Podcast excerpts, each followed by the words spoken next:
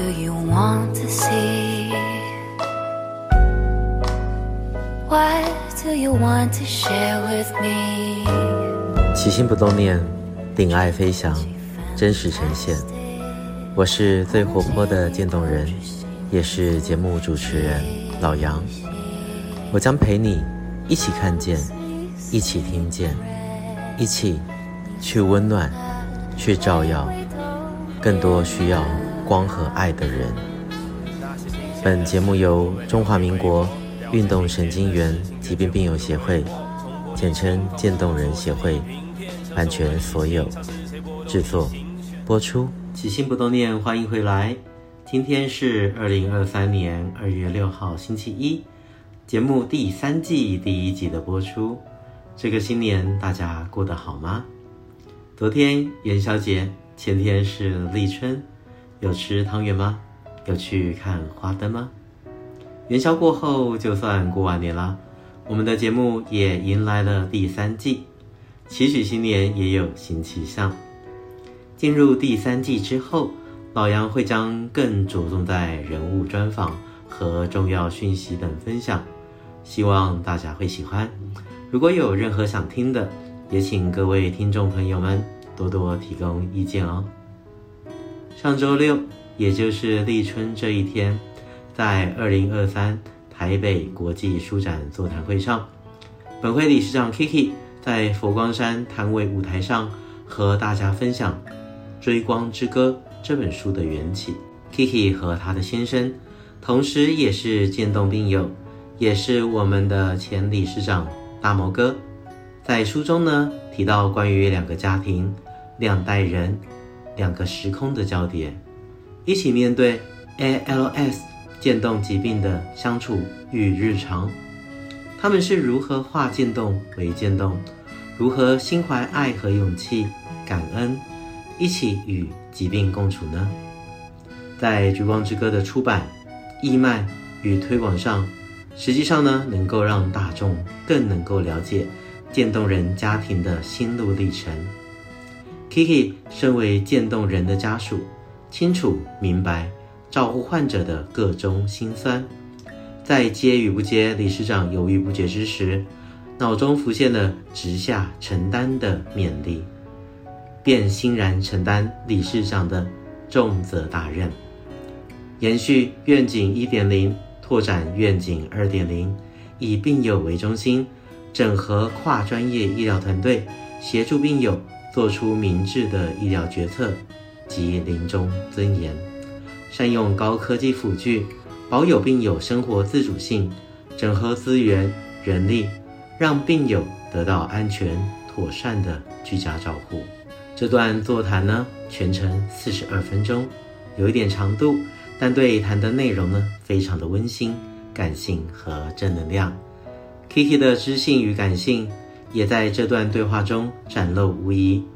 四十多分钟的对谈，听的时候感觉一下子就听完了。因此呢，老杨在此呢诚心推荐。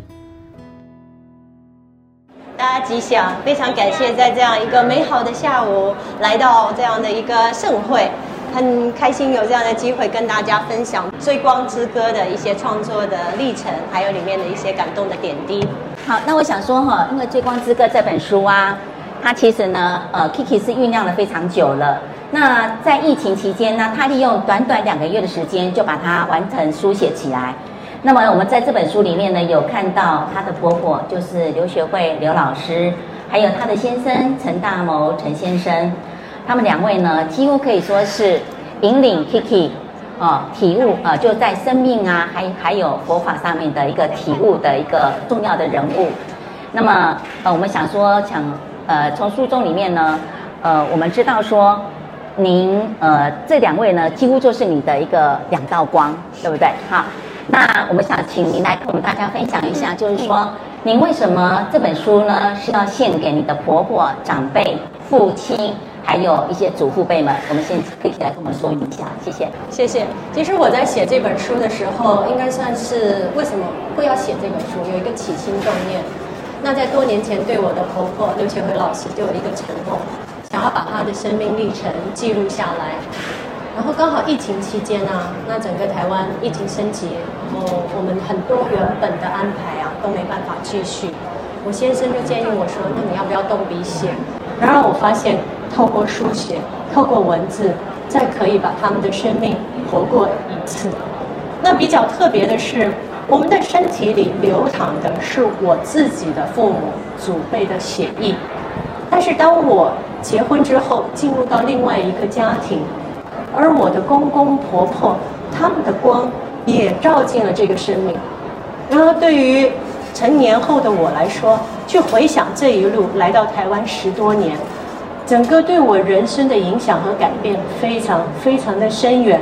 几乎我的整个人格的塑造，我觉得非常感谢这一路的一个经历。嗯，所以在写的时候，我就从我的婆婆的童年开始写起。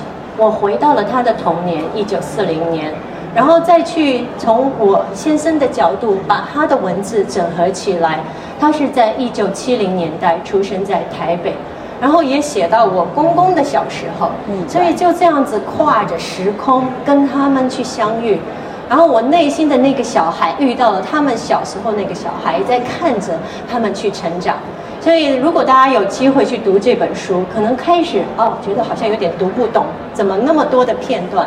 但如果你能够用电影的角度去思考，它一个一个的镜头，不同的时代，把它串起来，而当这些人的生命产生交汇的时候，就是另一个族群。嗯，那其实我非常喜欢这本书的封底的一段话，也是在写的过程中追溯了我自己的祖辈。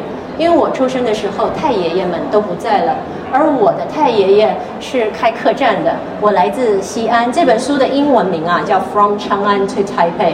长安呢，就是古代的西安。那我出生的地方呢，就是西安下面的一个县，叫长安县。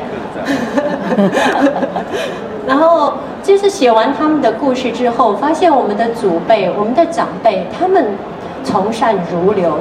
择善固执，他们的淳朴善良，然后我才发现，原来我的善良也原来有出处的。对，所以写到那一段的时候，我就非常感慨地写下了一段话，跟大家分享，说：也许生命就像河流，流过无痕，却在无声息中滋养了河道与岸边的万物。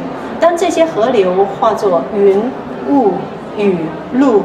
再次回归大地，又与新的河流汇聚，生命就是这样繁衍，生生不息，浩瀚如海，灿若星辰，不问西东。我们每一个人的生命都不是一条独自的河流，我们在生命流淌的过程中，有云雾雨露的汇聚，有河有在流过的过程中会滋养到河边的生命。我们不知道我们的生命去影响了谁，我们的光去照亮了谁。对，当然在这个过程中也被其他的光，被其他的化作云雾雨露的那些水呀、啊。光啊，去照耀，去闪亮。嗯，所以这是这本书最初写写作的一个一个因缘吧。感谢哦，感谢那个跟 Kiki 跟我们讲的这些。也就是说，我们的人的一生当中，你的整个的过程里面，并不是只有你一个人，你是很多人所造就而成的。嗯，然后呢，大家都是这样汇聚起来，然后成就的这样整个的一个一个氛围跟后来的一个影响。那么接下来呢，我们要问的就是说，《追光之歌》这本书呢，作者是有两位哦，一位呢就是您，那一位就是大谋嘛，哦，哎，就是陈大谋先生。那么呢，我想说，您跟大谋两位呢，呃，平常是如何做沟通的？那么在这本书，你们在选定这本书的那个呃呃主题呀、啊，跟篇章，还有它的构图的意境，呃，是怎么的主题是从哪边来的？那么就是说，你最喜欢大谋哦哪一段的文章？哎，那请问一下。主持人问了其实好多个问题，我先从一开始先说一下，因为这本书它的完成是一个比较特殊的一个历程，因为我们的写作，现在人的写作，要么用笔去写，要么用电脑去完成，是不是？对。那我的先生呢，陈大谋，因为他罹患一种比较少见的疾病，叫渐冻症。所以他的书写是靠眨眼的方式去操作电脑，一个音一个音这样子完成。所以整本书十一万字，他花了非常多的时间跟我一起去架构，然后在完成的我的完成的第一个时间，他都是第一位读者，他会去看，他看了之后给我反馈。那他怎么反馈呢？也不是说你写得好啊，你写得不好啊，这段写得真棒啊，不是。他会说写得好就继续写，写得不好重写。所以我有蛮多篇章是重写。那我开玩笑说，我称我的同修陈大谋啊为老板。我说老板不满意，那就回去重做啊。好，那这本书的架构我要跟大家分享一下。在书的开篇，其实就写到三个地方。第一个是北京、西安、台北。为什么会写这三个地方呢？因为我的婆婆刘学慧老师，她是来自北京。然后我的先生出生在台北，台北，而我是出生在西安，所以先三段故事奠定了整本书的一个，可以说是一个地理的，还有一个历史，还有这三个地方有不同的文化、历史、经济的一个脉络。那透过这三个人物他们的人生经历，把这三个地方还有这一段岁月给它串起来。我们知道，在台湾，我们很多人呐、啊，都不是这里原生土生土长的，都有一支或者近或者远，我们的祖辈是来自对岸，嗯，而那个根源呢，我们在这里来相会。像我的婆婆，她是一九四九年在大车推时坐着太平轮来到了台湾，在这里落地生根，然后呢，我们说是开枝散叶，去贡献、去服务这一片热土，让这里的把我们的青春、我们的整个人生最美好的时间全部奉献在这里。而我呢，是跟她相差了四十年。我的婆婆是一九三九年出生，我是一九七九年出生，我们中间相隔了四十年，同样来到这一个岛屿，我们一样在这里落落地生根，因为相同的爱，因为对于家庭的爱和凝聚，我们在这里扎根。所以整本书的架构是用这样一个情感作为一个基础，然后把不同人物的故事串起来，感觉是跨时空相遇，在对话。然后其实也是我们整个台湾更多的家庭的一个缩影，多多少少大家在阅读的过程中都会产生共鸣。因为我有陆续听到读者说啊，Kiki 你在里面写谁谁谁的时候啊，我就想到了我的阿公，我的阿祖，嗯，对，对不对？对，我看到了里面哪一段哇，我小时候就听妈妈讲这一段，没错。不同时代的读者对里面会有不同时代的共鸣。那另外一个，我觉得在这里面一定要跟大家提一下的是，就是啊、呃，我非常喜欢，我本身非常喜欢陈大谋的那个叙述方式。嗯、我们常说啊，啊、呃，见就是呃，就说。呃，见闻就是闻如其人。一个人他是一个什么样的本性啊？他的文字就能够展现出来。我们对一个人的了解，这个人很亲近，他的文字就是亲近的。你看，像周董昨天分享的您的诗哦，非常有智慧，有佛法，而且文字的优美，对不对？还有能够直达我们的心身心。我觉得，因为一个人就是他有这样的一个性，所以他可以透过他的文来让我们认识他。即便我们可能没有机会面对面去交流的时候，我读你的字，我就认识了这个人。而且很多时候我们在里面找到共鸣的时候，发现，哎，我可能也有这个部分。对。那我跟大家分享一段我很喜欢的、很亲近的一段文字哈，是我的同修陈大谋写的。他写的是：假如可以回到一九八九，大家想想看，一九八九你在做什么哈？假如可以回到一九八九，他说一九八九啊，是我读大学的时间。我在想，如果我也穿越了，回到那个年代。第一件想做的事是要多会想要找机会多和爸爸聊聊天。爸爸忙着做生意、写作、采访、教书，很少有机会跟我们聊天。我想多知道爸爸当年只身来台，自己奋斗，白手起家，闯出一片天地的故事。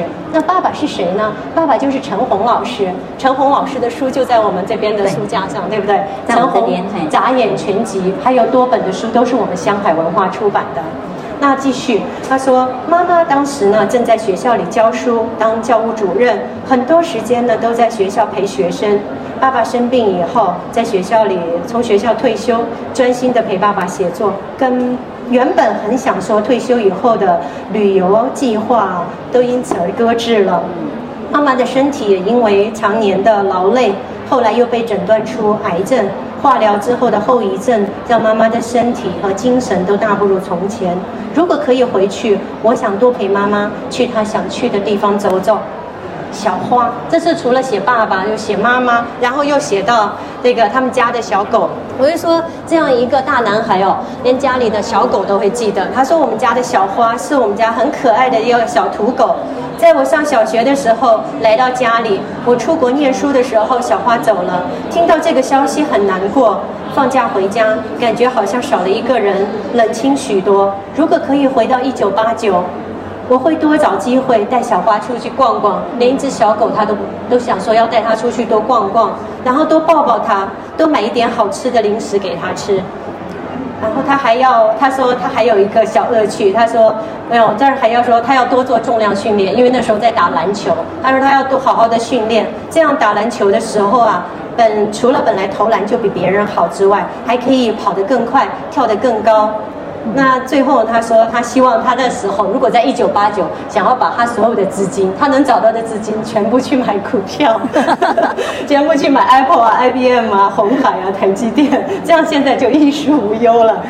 然后他最后说到，他说他还有个小乐趣，因为我跟我同修啊差了将近十岁，一九八九年我还在读小学。他说：“假如那个时候啊，他可以去西安，他想要去西安，偷偷的看看当时正在读小学的曲颖，就是我，想看看他未来的太太那个时候是什么样子，只是要小心不要被当成怪叔叔。”就是你看一个男生，他的那个笔触非常的纯真。然后我我非常喜欢他对于家人那种那种感情，感觉是云淡风轻，好像轻轻点到，但是又是我们每个人内心都会有的那份情感。假如我们可以有一个时光隧道或者时光机器，我坐上去之后，回到了我最想要去的那个时间点，我会做什么呢？我一定想要跟我的爸爸妈妈谈一谈，或者跟我的爷爷奶奶相遇，阿公阿祖可以聊一下。对，甚至那时候我家里如果养了个小宠物，我会不会想要带它出去玩一玩，多陪陪它？那如果知道自己未来的太太，那想要去看看那时候太太在做什么，感觉就好像好很卡通。而他心中的那个纯真，那我觉得非常非常的难得。尤其是这些文字，等一下大家知道在什么样子的情况下，经历了怎么样的一个人生，在写出来的时候，才会知道它多难能可贵。谢谢。我们听到了那个呃，Kiki 讲到的一九八九年那段时间。那么接下来呢，我还要再问一下，就是说，因为这本书啊。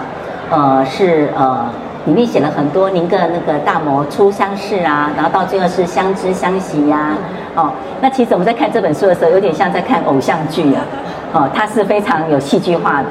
那因为这本书呢，呃，其中有两篇的那个文字的篇章哦，它有提到一九九八，哦，跟你讲的一九八九刚好是差了十年。那我想说，这个一九九八这一年呢，对你来讲应该是一个分水岭吧？嗯，哦。然后呢，就是说，呃，另外呢，你刚才有提到，就是说有关于那个 ALS 渐冻症的这个部分。那我想说，是不是也可以请您跟我们的听众们和我们的观众们来简单的讲一下 ALS，呃，就是渐冻症是什么？然后呢，对于大魔他得到这个病的时候，这个病对你来讲是不是一个醒不来的噩梦，还是你人生生命中的一个最大的一个变化，最大的一个意义？好，谢谢主持人。其实也是好多个问题，那我来一一来回答。先说一九九八，刚才说了，也回到一九八九。一九八九我还很小，那大毛已经在念大学了，现在已经离开了台湾去美国读书了。那一九九八是一个什么样子的年代呢？大家回想一下，一九九八你在做什么？一九九八是我高中毕业去异地求学。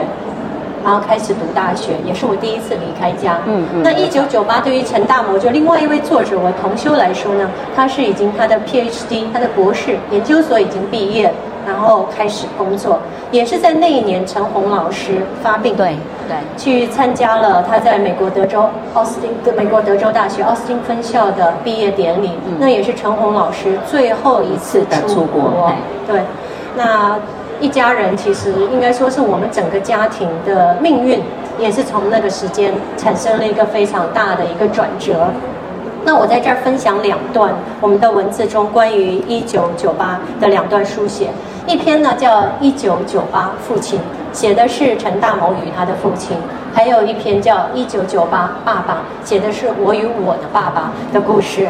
那大谋在一九九八年毕业之后就留在美国工作，在美国一家非常大的上市公司工作。那在圣诞节的时候，耶诞节的时候回到台湾来看望家人。爸爸那时候其实行动已经越来越不方便了，他就写下这一段。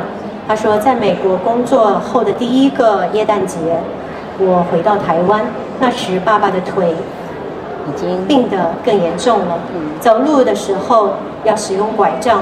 假期结束时，爸爸强迫着他，他坚持就是要勉强开车要送他到机场的站牌。然后当当我要上车的时候，回头看到爸爸。站在车旁，拄着拐杖，对我挥手，我突然哭了出来。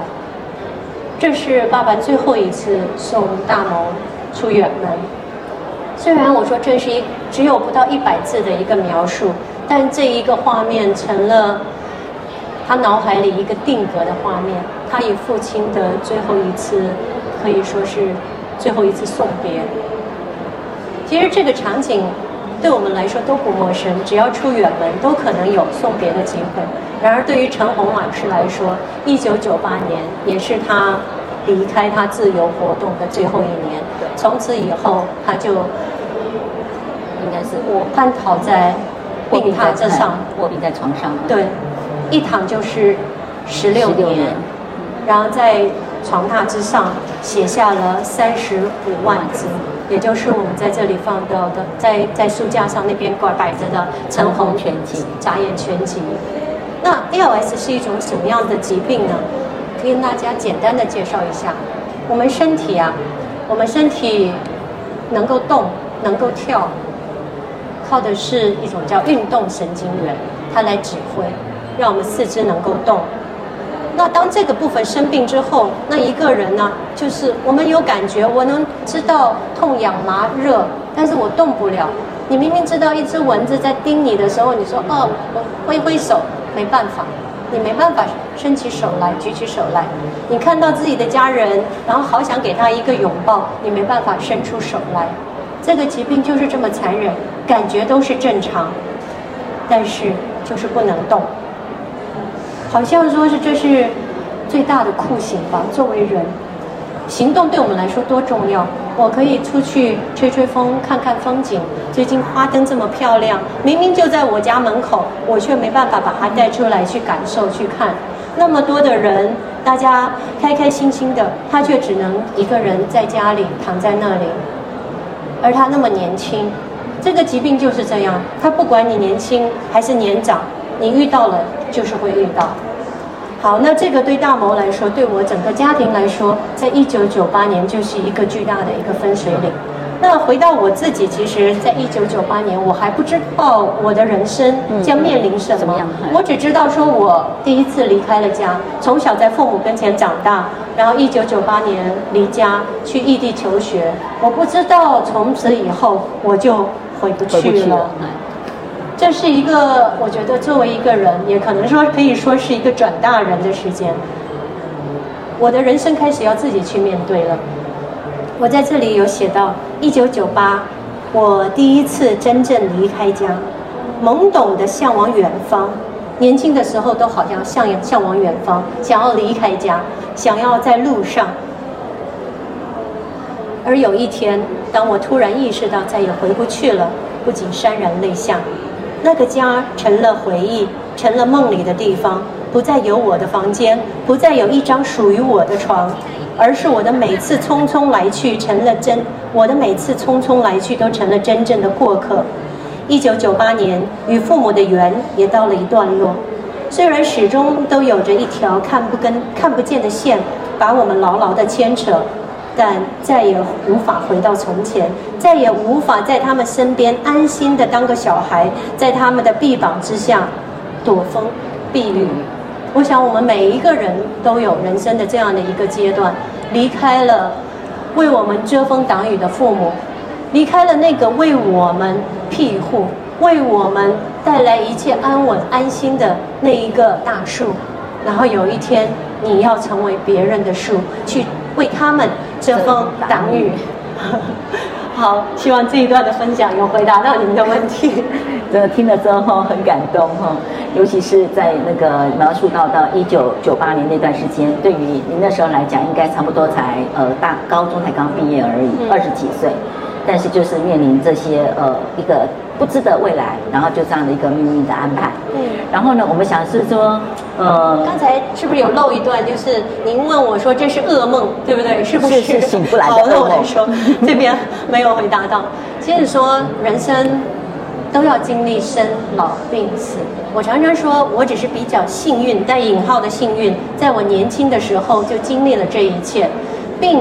和老还有死，嗯嗯，他很早的进入到了我的日常，嗯，那我说，L S 这个渐冻症啊，它打破了很多的东西，可以说是 redefine 重新定义什么叫疾病。其实刚才在来书展的路上，我在思考，我说什么叫重新定义？我们知道说到疾病，大家一定想到很辛苦、很痛苦，然后我身体也很苦，想到的就是病苦。但有没有想到，这个疾病给了我们四肢上的限制？那它还有没有限制的？就像陈红老师说，他说“亭小得山多”，我们在一个小亭子里，我反而可以看到更多的景色。在他的第一本书前面就有写“用心转境”，嗯，疾病和健康是谁来定义？你是被医生的那一纸的诊断来定义，还是被你的心来定义？医生说你得了这个病，你得了那个病，然后我就不要做事情了吗？我就躺在家里吗？我就躺平人生吗？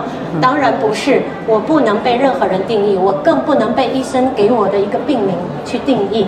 我的人生是由我自己来定义，所以跟这场疾病的相处，让我很早去思考什么是疾病，什么是健康，什么是相对，什么是绝对。嗯，相对，疾病是相对，健康也是相对。我被限制。是相对，我的无限是有对，是是绝对。生活中的无常是绝对，不变是 绝对是相对，是不是这样子？是。那大魔其实也因为这一场病啊，我们也去思考说，在这个限制中，我怎么活出无限？嗯。我们常说这个真空生妙用，那怎么样达到真空？你在一个空间里，你说这儿是限制还是有空间？它其实是一个，也我觉得也是一个相对，因为疾病让我们去思考，我还能做什么？我被这个疾病禁锢了一部分，那我还有一部分没有被禁锢的时候，我能做什么？陈大谋在二零一六年被渐冻人协会推选为渐冻人协会理事长。也是我们台湾第一位由渐冻人担任的理事长。在他担任理事长之后呢，他做什么了？他做的第一件事情就是去启发和引导更多人去思考我们能做什么。那他在我再跟大家分享一小段啊，就是在他的任内，他希望能够做的事情。他担任理事长之后啊，我们办的一件是生活营，他当时就跟我一起完成了一首诗。这首诗的名字叫《迎向光的方向》。他说：“渐冻症目前还没有解药可以治疗，但是可以许愿吗？我好想有一个小孩。我们两个人没有小孩，我好想有一个小孩，他有我的善良，有他的温柔，但是不要生我的病。”然后他说：“他是个女生的他，他是我一生的挚爱。我好想知道他在想什么，但是他连眼睛也都快不能动了。”我好想听到爸爸对我说：“儿子，你是爸爸的骄傲。”可是他已经不能说话了。他说：“好怀念我做的烘松饼，好想为他做一顿早餐。”可是他已经不能吃东西了。他说：“喜欢我骑摩托车的样子。”我好想载着他去环岛，可是我只能躺在床上。假如只能许一个愿望，我希望是有治愈 ALS 的解药。所以他就，我们就联络了非常多的各方面的专家，然后到我们的李监事生活营上跟大家去分享，让大家知道很多的专家学者在做相关的努力。那那一天呢，他就在开会的时候，其实这样子跟大家说，他说希望借由渐冻症医疗和辅具研究的讲座。让协会的理监事们了解最新的这些医疗的动态，也希望借此机会呢，能和优秀的医生以及专家建立密切的关系。国际上很多协会都把冰桶挑战的善款相当一部分投入渐冻人的相关研究。虽然研究之路漫长，但是如果我们不往前走，就永远到不了终点。谢谢在这个路上陪着我们的专家和学者们，因为有你们的陪伴，我们并不孤单。虽然这条路很漫长，但是你不踏出第一步，它永远没办法到达那个终点。那就在那一天受邀的这些讲者啊，几位专家，其中有一位回去后深受感动，他在他的脸书上写下了一段文字，我也收录在这本书里，我再跟大家分享一下，也是非常感动。他说：“不要暗赞，在脸书上我们都是让人家暗赞。”他说：“不要暗赞，因为渐冻症 ALS 的病友都是菩萨。”他们承担了不到百分之零点一的基因变异的运动神经元退化的几率，剩下超过百分之九十九点九的健康运动神经元都留给了我们，让我们可以骑车去环岛，拿冰桶往身上浇，敲着滑鼠键盘按赞，不用花任何力气就可以拿起一根轻到不轻不能再轻的羽毛。这是第一场让我感动和沉重的演讲。我们还是做得太少太慢，每年台湾新增的 ALS 的人数只有一百多人，因此卫福部在这个部分投入的非常的少，并未有太多的照顾，在医疗的领域也未受到太多的关注，在寻求产业可能的挹资金挹注上也不是件太容易的事，因为这个市场对于医疗体系、医疗产业来说是没有报酬的市场，但是。在一群病友、家属、医师、志工所组成的协会里，我还是看到了让我感动的地方，一种纯粹的感动。我想到了《野百合也有春天》这首歌。有病友说我们是菩萨，我听了很惭愧，因为我目前没有能力帮助他们改变什么，反倒是他们无怨地协助我们的实验。还让我转告我的研究生，要谢谢他们在实验中的信心和关心，要珍惜我们可以开口动手的每一天。照片中的病友不再是，以及不在照片中的病友，还有已经成为人，呃，成一个已经离开世间的病友，都是菩萨跟天使。我们会继续努力的。那这一位学者他。参加了我们的这个讲座，他做讲师参加之后，他写上这样一段非常令人感动的话：我们需要有更多的人来关注，因为这绝对不是只只影响一小部分人，这是我们整个作为人类，我们说的，我们整个作为人类都要面临的一个难题，因为他谁都可能遇到，我们的家人，甚至说不好听，可能有一天我自己也会遇到。那这份努力真的是需要更多人来投入。在去年的十月份，我也当选为渐冻人协会的理事长，所以我们家里，我的婆婆刘学慧老师，我先生陈大谋先生，还有我自己，都接下这一个承担，希望能够继续为我们的病友服务，为我们更多家属能够带来希望的曙光。所以今天。我也非常感谢我们协会的几位工作同仁，然后妈妈的好朋友如晴师姐你也来了，然后我自己的好朋友昭贤，然后我们的家属，也是我们的理监事，其实都过来。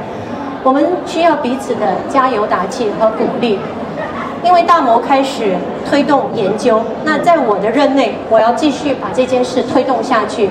所以去年呢，跟香海文化、跟妙云法师这边讨论说，呃，《追光之歌》出来之后，我们想要发起募捐义卖活动。这本书的所有的义卖所得，我们都去发起了一个叫“追光之歌”，支持青年学者从事 ALS 研究的奖学金。那今年的六月份，就将发出第一批的奖学金给我们从事这方面研究的年轻的学者，所以也希望大家能够帮忙多多的宣传和支持。好，那这个部分就差不多补充完了，谢谢。好，听完毕之后呢，真的是很感动哈，因为那么年轻哈就可以他成为那个渐冻人协会的那个理事长，其实这个担子很重哈。那能不能跟我们讲一下，渐冻人协会会提供哪些的那些呃帮助或者是一些服务呢？嗯，渐冻人协会其实主要是服务我们渐冻家庭。我们说生病这件事，尤其是渐冻症这样的一个重大疾病，它绝对不是一个人的事，是一个家庭的事。大大小小、老老少少，只要有一个人生病，全家人围着他团团转。那全家的资源、经济都需要投注在这个人的身上，那家属的照顾也需要，所以健能人协会的服务主要是以我们的病友家属为核心，根据他们的所需，把服务。因为病友离开家不方便，你说到医院去看诊也不太方便，所以我们把很多的服务输送到家里，从各种的治疗，比如说复健呐、语言治疗啊、营养照顾啊，那我们也会定期举办各种讲座，让家属之间有互相的支持。因为资深的家属可以带领一些刚刚生病的这些家家家那些病友的家人，然后分享怎么样跟这个疾病去相处。大师说。与病为友，我们在这个过程中，先要化敌为友，对不对？先把那个成成了我们可以说是把我们的生活整个彻底搅乱的这个疾病，先跟他和平共处，然后再跟他变成朋友。那这个过程其实都是协会进来陪着大家慢慢的走过来。所以协会的一个宗旨叫爱、勇气和感恩，去正向的引导我们的病友和家属去接受这个疾病，去适应的疾病，进而能够去感恩，去思考我这个生命还有什么价值，我对于这个社会，对于这个家庭，我还可以贡献什么。所以我们的很多的病友，我常说他们是我们真正的生命导师。虽然他们在受苦，他们在承受这一切，但是他引导我们成为一个更好的人。好，谢谢。我们听完毕了那个 Kiki 的这些的说明之后，呃，我想问一下我们现场的朋友们，有没有人对于呃这本书，或者是 Kiki 这边，或者是呃关于呃书中所提到的人物，有想要提问的，有没有？啊，如果没有的话，我就再问一个问题好了。因为我知道说，呃，那个您的婆婆就是刘雪慧老师呢，她其实长期都在我们佛光山这边哈、哦，担任呃很多的那个重要的工作人员。那她对于那个呃陈红老师生病之后，对她的那个态度啊，有没有影响到你呢？嗯，因为我觉得这个地方，你当初还没有跟大某结婚的时候，有看到这一幕吗？没有，没有看到，没有。那你后来看到之后，你会你会受到影响吗？会，因为我跟我的婆婆相处了，应该说是一起在同一个屋檐下生活了十年。我们的感情，我刚才一直说我们感情很好，大家也听到。那今天早上，其实我跟我同修大魔说，我跟妈咪关系很好。他说你要跟大家说一下怎么好，其实大家也不知道怎么好。那我就说一下，说几个小事好了。我跟刘学慧老师第一次见面，不是在台湾，不是在上海，是在新加坡，也就是这本书的一开篇呢、我们两个人在新加坡第一次见面就非常投缘，投缘到什么程度？那个刘学慧老师直接带我问我说：“你有带比基尼吗？”我说没有。他说：“那我送给你。” 哪有这个未来的婆婆第一次见到这个呃孩子的女朋友说要送比基尼的？她就是这样。因为其实我开始没有说要他要送我比基尼，只是他说我们两个人去泡 SPA 吧，因为新加坡那时候是。也是耶诞节，台北也蛮冷的，上海也很冷，那新加坡也是很热。到了以后，他说我有带游泳衣，你有带吗？我说我没有带。他说那你有穿过比基尼吗？我说没有。结果他就带我去买比基尼。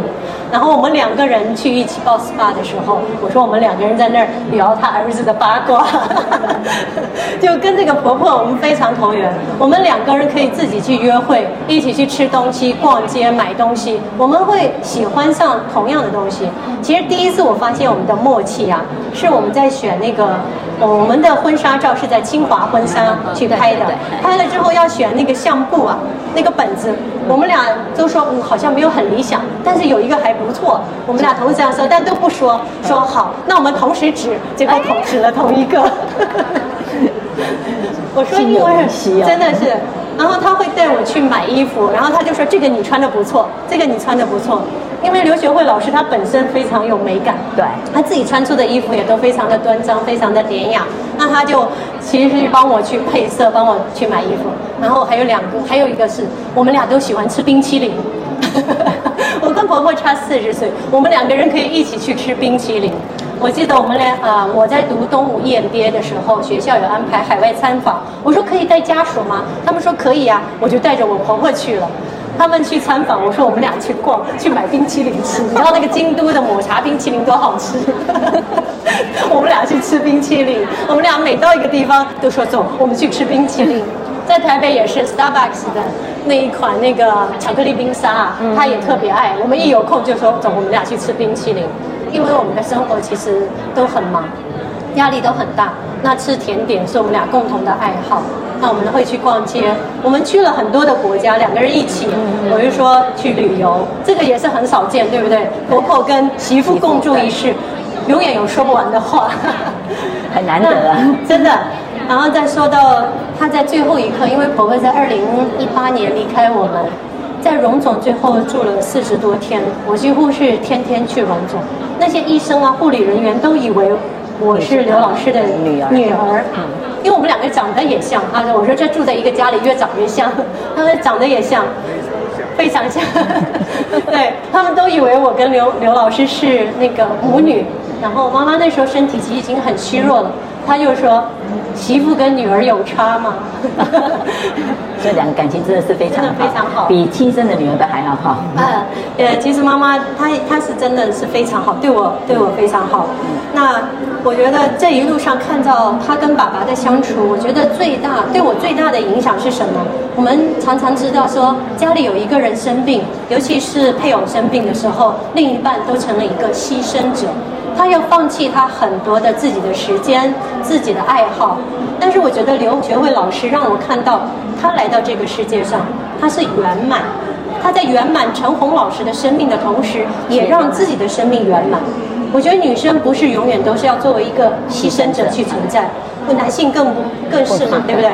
那女生不作为一个牺牲者，我们在做这个一切都是心甘情愿。所以大师送给妈咪的话是叫“情谊永恒”。他跟陈红老师之间的那个情，我们不用说了，夫妻的感情，还有一种友谊，这个也很重要。夫妻的相处，那个同同级的关系，不再是你尊好像我卑，这个传统的夫妻之间会有这样。但刘学慧老师，他在圆满陈红老师的生命，他同时自己也不断的学习、服务和成长。他的屋子啊堆满了书，我们香海的每一本书，我们家都有。只要有出书，他的都怪他的那个桌上啊都堆着一本，一定在我书桌上放一本，你知道吗？一定要请回去跟我去分享。所以他从没有阅呃间断阅读。我在书里也写，即便唠叨他最后看不见，因为癌症扩散到脑部之后，他眼睛看不见，我就去给他读。他就一直希望说自己有一天可以好起来。我说你好起来要做第一件事是什么？他说他想要看书。所以今天有这么多的书，大家一定要多请几本回去。阅读真的是可以让我们不断的充实自己，也可以更多的发现和探索自己。那妈妈其实对这一点上对我影响很大。所以现在呢，此时此刻呢，陈大谋先生，我的同修正躺在家里，我在这里分享。我一直认为我做的每一件事。都是两个人在做，他都不是一个人。我在呃去年接了渐冻人协会的理事长之后，我在我的脸书上写道：“我说陈大谋啊，是我的外接大脑。为什么呢？我们电脑容量不够的时候，是不是要插一个？”一个 USB 外接的外接外接硬碟，硬碟。那大魔是我外接大脑，这个脑容量有限呐、啊，这个脑袋能处理的事情有限呐、啊。我在外面做事情，在外面跑的时候，家里有一个人帮我在处理更多的事情。他给我会传来，用眼睛打字传来，你这件事情要怎么处理？那件事情差不多开始要动手了，你要打电话给谁？该联络谁了？他在那儿帮我，也在思考。这是我们两个人，我觉得我很庆幸有这样的一个外界大脑。他的学历又那么高，他又做过理事长，然后他的心思又非常缜密，再加上他生病之后，他的修持从未间断。我在书的最后一篇里有写到，他每天的定课，那是他生活的一部分。每天醒来之后，因为要翻身拍坛，他就把经会打开在听经。他跟周董一样，很多经可以倒背如流，任何一个地方你只要接。不管是他《金刚经》没有周董念得好，他试图要学习，他没有办法，这个智慧还没开好。但他的净土修得非常的好，净土的五经，他把净土的所有的经典呢，全部整理了一遍。因因为一九呃二零一九年呢，我我说是他那时候是他最近一次应该说是住院，身上长了一个非常大的一个疮，然后去做清创之后。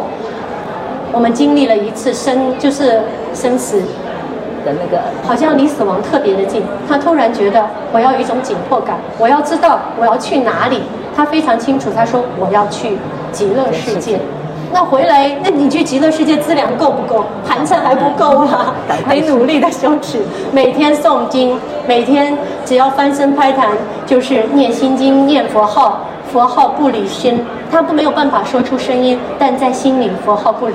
然后心经不停的顺念，然后那些经典呢、啊，每天从早到晚定时的听，然后再听高僧大德的讲座。所以我说我在旁边，我是护持你来着。好，谢谢大家，谢谢谢谢。好，感谢啊，感谢 Kiki 今天跟我们做了这么多的分享啊，谢谢他。谢谢。谢谢你刚才讲的那个部分，就有点跟昨天那个周董呼吁的那个念佛念佛有没有？对，一开始是有口念的。我昨天晚上回去，这两个字一直在我脑海里。然后后来变成是用心念的，对对对对啊！好，今天非常感谢，今天非常感谢呢，Kiki 来参加我们这次的那个讲座。那如果说大家呢意犹未尽的话，没关系，我们前面有书，好，欢迎大家把书请回去，你就可以细细的观察，细细的去品阅，好，去读这本书。那今天呢，我们就先谢谢 Kiki 喽，谢谢，谢谢，谢谢。感谢各位的参加，感谢你们，谢谢。希望你喜欢本集节目的所有分享。如果你想认识我们渐冻人的各种大小事，请上网搜寻渐冻人协会，到我们的官网还有脸书粉丝团参观指教。也欢迎留言给我们，说说你的心里话，让我们知道这个世界除了我，还有你们。无论你在哪里，我都在这里陪着你。我将陪你一起看见一起听见。每周一节目定期更新。我是最活泼的渐冻人我是老杨。一样记得要好好照顾自己爱你们。起心不动念咱们下次见。See you